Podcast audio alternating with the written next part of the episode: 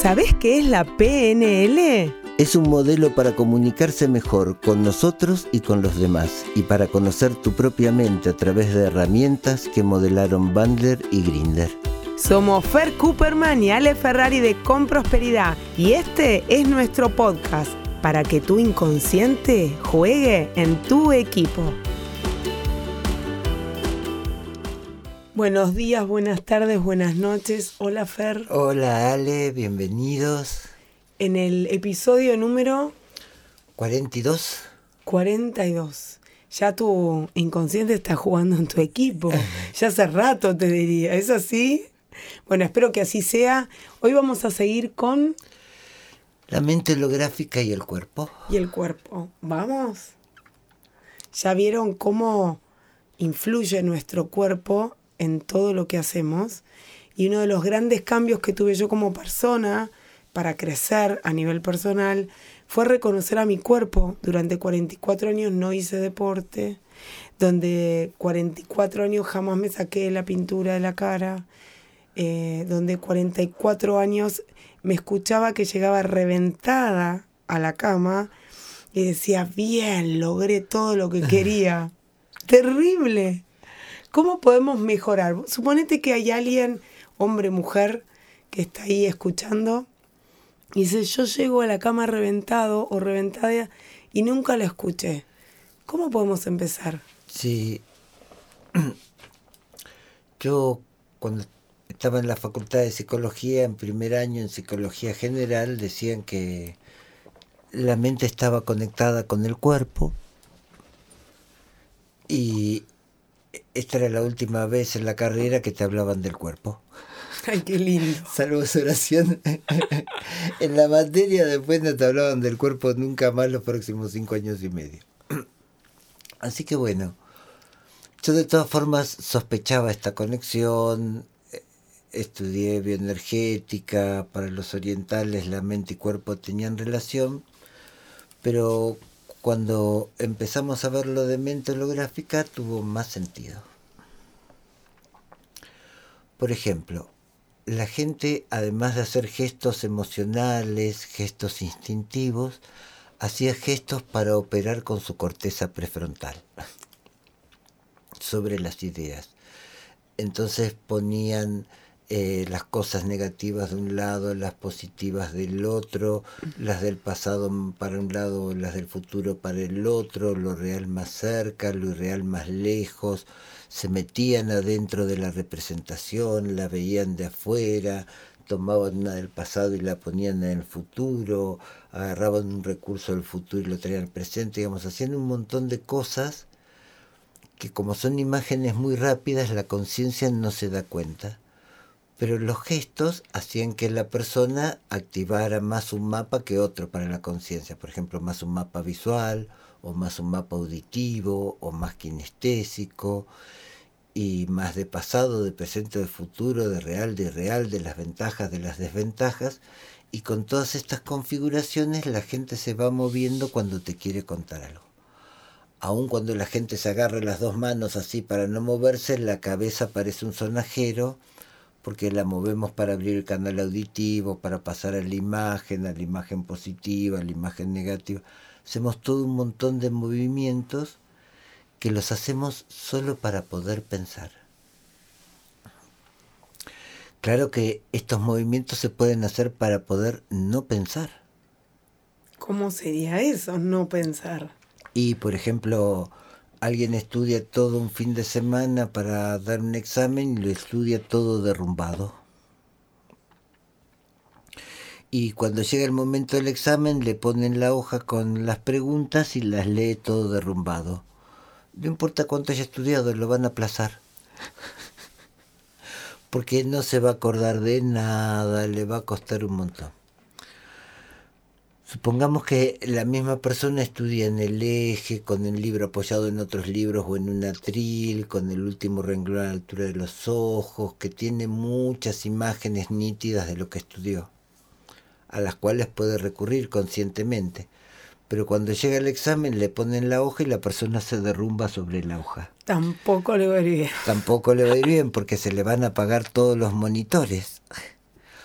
O sea, hay formas en que podemos usar nuestra mente que funciona como así para emergencias, pero no funciona para responder cosas muy detalladas o complejas o en cambio hay posturas físicas como estar en el eje o estar para atrás que hacen que las imágenes se vuelvan más nítidas. Las mejores estrategias para física, matemática y química son visual recordado, visual creado, visual recordado, visual creado y así. Los ojitos hacen como un limpia parabrisas cuando la gente resuelve esas cosas. Eh, para cosas del lenguaje está muy bueno poder hacer eso en auditivo pero si uno lo hace en diálogo interno y kinestésico y derrumbado, se agranda el negativo, pasan todo un montón de eventos que hace que uno no pueda acceder al área de la mente donde tiene la información. Vos sabés que yo muestro un video cuando vienen los clientes por primera vez para hacer un chequeo. ¿Cuántas veces te decís cosas terroríficas? Y pongo un videito que hizo Disney en 1960, lo habrás visto, de un señor desesperado que entra el jefe, lo mira con cara mala, supuestamente para él. Y el jefe se va sin decirle ni hola. Y él empezó, ay, ¿qué le pasó? Me quiere echar, seguro que me va a echar. Y empieza con toda una creación. Y hay un nene que ponen de ejemplo, que está en el colegio, entrega la prueba, todo contento que la entregó, la entrega y se derrumba. Es impresionante cómo se ve en el dibujito, que no sé si Disney sabía de esto, pero se ve cómo se derrumba y empieza a pensar, uy, no voy a probar, si no apruebo no voy a la facultad, si no voy a la facultad no me voy a poder comprar un auto, si no me compro un auto. Y así todo un concadenado de pensamientos poco saludables que lo ves chiquitito. Viene la maestra, le entrega la prueba y había probado y volvió a crecer. ¿Cuántas veces te pasó eso? ¿Querés salir de ese lugar? Vamos a seguir escuchando a Fer. Bien, digamos, Así que la postura, los gestos hacen que la gente inconscientemente pueda acceder a diferentes áreas o mapas de su inconsciente con un solo gesto. Los gestos nos abren nuestros mapas visuales, auditivos o lingüísticos. Y la postura corporal también. Ahora, por ejemplo, los gestos pequeños que tienen las personas que están más rígidas de la espalda o de la columna vertebral hacen modelos más pequeños. ¿Cómo sería eso? Y son más seguros y más incompletos, digamos. Por ejemplo, vos ves un auto y si ves un, modelo de juguete, ves un autito. Los modelos necesariamente son más chicos. Claro. Eh, puede estar completo, puede estar reproducido, pero es como una simplificación de eso para que nos sea más fácil ese mapa para navegar. Claro. Así que los modelos siempre son simplificaciones, por eso el primer paso es eliminar para hacer un modelo de eso. Eh, ahora, si ustedes son más flexibles de columna y por ejemplo miran las cosas lindas que tienen para hacer estos próximos días, que les van a aparecer en el lado positivo, y agarran el campo de positivo como si lo agarraran un lado y otro, y lo abren más para su lado positivo gigante, y miran las cosas lindas que tienen para hacer esta semana. Se te iluminan los ojos. Se siente completamente diferente que si uno tiene un monitor de 11 pulgadas. Claro este, el campo negativo es al revés, a veces demasiado alto y demasiado grande angustia. Si lo achican, así que sea más chico que una pelota de fútbol y lo ponen por debajo de su nariz. Siento que lo puedo manejar. Claro. O sea, cuanto más flexibles somos corporalmente, más hacia el pasado es fácil ir con nuestra conciencia, más hacia el futuro podemos ir, más ventajas podemos ver. Si estuviéramos usando un crítico constructivo, más desventajas, digamos, podríamos usar más áreas de nuestra mente cuanto más flexibles somos. Y cuanto más rígidos, usamos menos áreas de nuestra mente. Eh, o sea, a ver, voy a resumir la rigidez que podemos tener corporal nos estaría o estuviera impidiendo eh, ser más flexibles. ¿Es así? Mentalmente. Mentalmente. En la medida en que una persona va perdiendo flexibilidad corporal, muchas veces sus modelos del mundo se van volviendo más rígidos. Claro.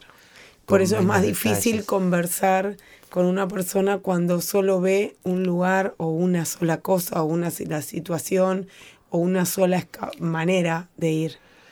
Eh, parece ser que hasta Erickson no era posible. Desde Erickson es posible acompañar esa única cosa y, ir ampliando el modelo. Qué maravilloso. ¿Querés ampliar tu modelo? Nos vemos en el próximo episodio con Fer para contarte cómo ampliar ese modelo, que es algo particularmente que logré en mí y es fascinante porque salís de ver solo un solo camino. Gracias, Fer. Gracias, Ale. Gracias por acompañarnos. Nos vemos en la próxima. Chau. Nos encontramos la próxima.